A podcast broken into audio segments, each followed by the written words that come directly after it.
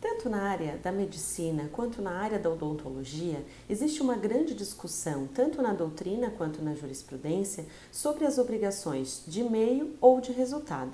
Nesse vídeo eu vou falar um pouco sobre as duas obrigações e tentar explicar para você as principais diferenças. A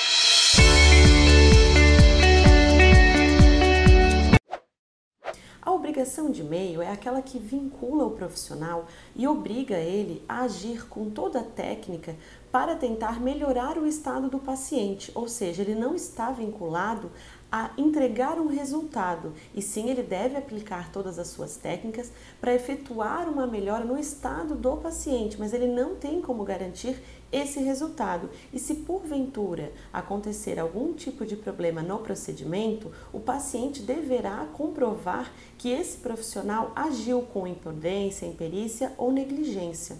Já na obrigação de resultado, o profissional está obrigado a entregar algo àquele paciente, como por exemplo são as cirurgias estéticas, com a colocação de prótese, é, redução mamária, onde você está obrigado a entregar algo específico àquele paciente. E nestes casos, o profissional deverá comprovar em juízo que não agiu com imperícia, negligência ou prudência, pois o paciente terá, neste caso, a inversão do ônus da prova, ou seja, ele apenas terá que comprovar que ele não, é, ele não recebeu o resultado esperado daquela cirurgia.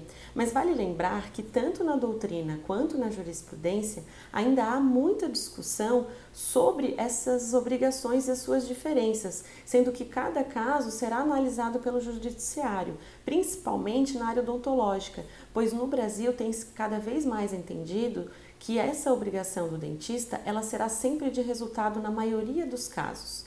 Então, se você ficou com alguma dúvida, acesse o nosso site, mande um e-mail e fique sempre atento aqui às nossas redes sociais. Até mais!